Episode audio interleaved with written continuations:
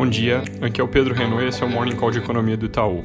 Começando pela China, hoje eles completam o oitavo dia seguido de alta da bolsa, uma boa parte desse movimento impulsionado por aquela sinalização do governo chinês de que era importante ter um movimento saudável de alta, e isso acabou levando muita gente a entrar ou aumentar a posição na bolsa buscando surfar essa onda. Isso, no entanto, começa a gerar preocupações de bolha, como aqueles tiveram lá em 2015, causada por um movimento similar do investidor pessoa física.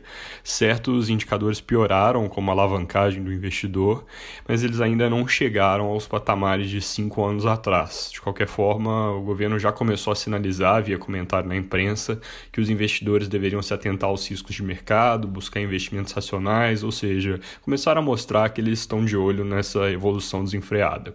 Ainda na Ásia, Tóquio e Hong Kong tiveram saltos na contagem de casos de Covid, isso está gerando alguma preocupação de segunda onda nesses países.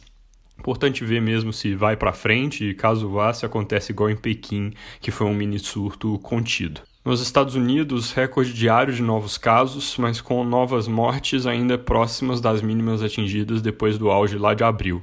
É interessante que dá para separar os estados entre os que estão na parte mais avançada do ciclo, ou seja, aqueles que tiveram os primeiros surtos, e esses que agora estão tendo contágio tardio. E para ambos esses grupos, as novas mortes estão contidas, isso obviamente é boa notícia.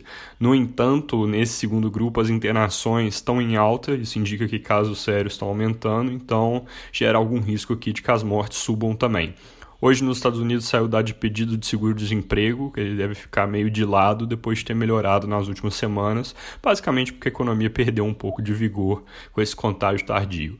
Vindo aqui para o Brasil, os jornais de hoje trazem vários relatos sobre um assunto que eu comentei ontem, que é o debate em torno do veto presidencial sobre a prorrogação da desoneração da folha de pagamentos para 2021. Só lembrando, essa é aquela desoneração feita no governo Dilma para 17 setores. O ponto é que ele expirar agora em dezembro, o Congresso esticou para dezembro do ano que vem, isso implica um custo de 10 bi a mais para o governo, e aí o presidente vetou. Hoje os jornais estão reportando que vai crescendo no Congresso o movimento em favor de derrubar esse veto, englobando inclusive uma boa parte do Centrão, com uma declaração interessante do Rodrigo Maia CNN de que vão fazer isso, derrubar o veto, mas também dizendo que é importante cortar em algum outro lugar para compensar e evitar que o gasto aumente. Nesse contexto, o governo aparentemente tem trabalhado em duas frentes. A primeira dela, articular para que a análise do veto seja adiada para agosto. A segunda, tentar trocar essa desoneração que é específica para 17 setores, por algo mais abrangente, como uma mini reforma tributária que traga então uma desoneração mais generalizada e aí, segundo a Folha, com simplificação dos impostos federais, que já se discute há um tempo, mas também tributação sobre lucros e dividendos para cobrir esse gasto que seria resultante da desoneração. Mudando de assunto, hoje o vice-presidente Mourão e o presidente do Banco Central, Roberto Campos Neto, se reúnem com fundos estrangeiros que ameaçaram recentemente tirar o dinheiro do país devido ao que eles chamaram de incertezas sobre as práticas de combate ao desmatamento no Brasil. Eu destaco isso hoje porque esse tipo de demanda por investimento com impacto positivo ou pelo menos neutro sobre o meio ambiente tem crescido muito lá fora. E isso é um fator para o qual o Brasil precisa se atentar. Inclusive, recentemente, um grupo grande de empresários mandou carta para o governo com conteúdo similar ao desse grupo de investidores.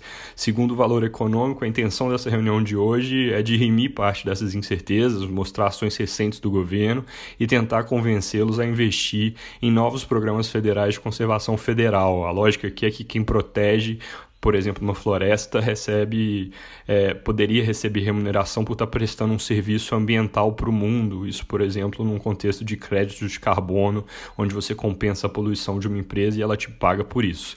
Então é um assunto um pouco diferente do usual aqui das nossas manhãs, mas eu destaco mais uma vez porque vai se tornar cada vez mais parte da nossa rotina, o ESG, que é a sigla que abarca, entre outras coisas, essa filosofia de buscar investimentos sustentáveis. É isso por hoje, bom dia.